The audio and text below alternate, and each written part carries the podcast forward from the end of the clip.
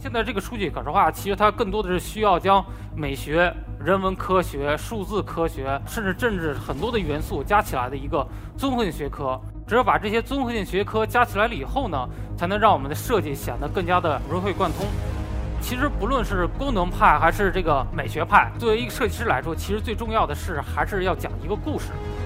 将信息转化为知识，这也是最高级的一个数据可视化设计师应该具备的一个技能。大家下午好，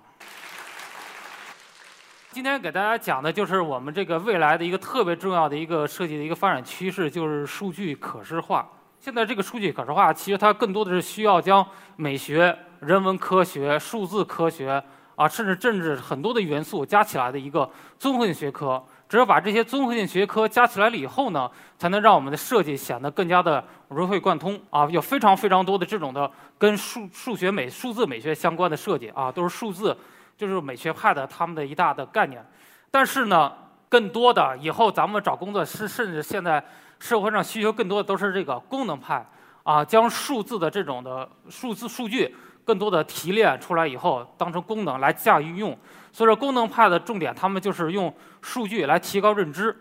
这个是中国移动的一个信号处理的一个大屏展示，就在中国移动。然后什么哪块基站出问题了，哪块信号好了，它都会在这大屏展示。而且这个大屏展示它其实是一个动效的啊，地球能转，然后每一块数据都是在动的。所以说，这个其实是现在很多高端企业特别需要的这种设计，也需要特别缺这种这种数据可视化、这种大屏数据可视化的设计师。所以说，这是功能派的他们一大的强调的。强调的一个方法，呃，但是呢，其实不论是功能派还是这个美学派，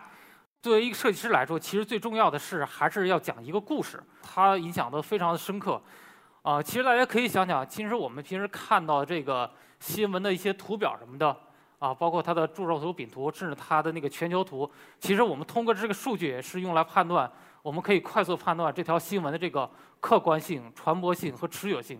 啊，包括像我们在企业里经常看到的一些数据可视化，可以快快速的判断这家企业的这个盈利、亏损和它未来的发展的方向。啊，甚至更高级，像刚才咱们看到那两个特别抽象的图表，更多的是可能是放在这种科学研究报告里，因为做的很多那些科学的一些领域的一些研究都特别的深奥、特别抽象，所以说像数据可视化，他们现在已经是在我们的生活的方方面面已经渗透过来了。啊，第二块呢，我给大家讲讲数据可视化及其客观性。啊，这块就非常抽象了。这为什么这我我要加这个特别抽象这块呢？其实我就想给大家剖一下数据可视化它最底层的一些的逻辑。啊，首先数据可视化呢，它分为三大功能，三大功能。第一个就是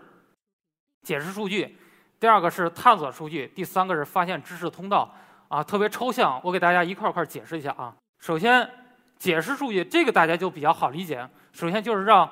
让用户、让客户能够快速的通过数据来读懂你想表达的东西，所以说这个这块比较简单，很多设计师也都能做到。就是一个不能够正确解释数据，或能不能够完全把数据解释出来的一个设计，其实就不能称为一个有效的数据可视化。这个比较简单。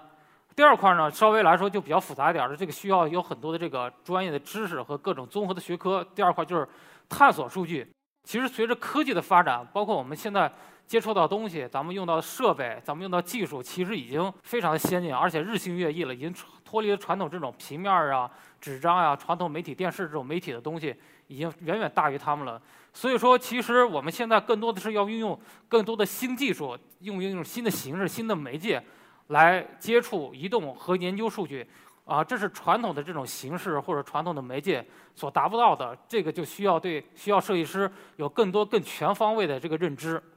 啊，第三点，其实这块儿是最抽象的，就是将将信息转化为知识，这块儿是我们运用数据可视化最大的难点，因为数据它本身就是一个客观和一个固定的东西，它没有任何的这种理性东西或者这种感性的东西在里面，所以说如何将用这个把信息用数用非常客观的方式来够总结整理出来，并且向用户转达出来。并用并向用户传递出去，他所得到的这个知识，其实才是最客观的，最不会被用户、被世界所影响的。所以说，其实这块儿是最难的，将信息转化为知识，这也是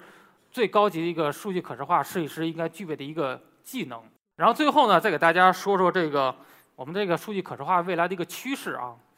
啊，其实还是一个相互依赖的关系，依赖于这个大数据。未来会有更多更多的设备来搜集和来搜集和整理咱们各种数据。当这种数据这种海量的数据被搜集出来了以后呢，其实它就需要更多的技能或科技或人来对这个数据进行的这个整理、拆解、分析和展示。所以说这块的未来的话，随着数据的加大，对数据可视化需求肯定会越来越大、越来越高。我认为这个数据可视化其实是，呃，说近点儿是咱们未来就一个方向，说远点儿其实它是一个全新的领域。而且我相信数据可视化未来肯定会给咱们提供一个令人非常激动人心的、可能意想不到的一个新的世界。啊，OK，今天我给大家分析的这个数据可视化就到这里。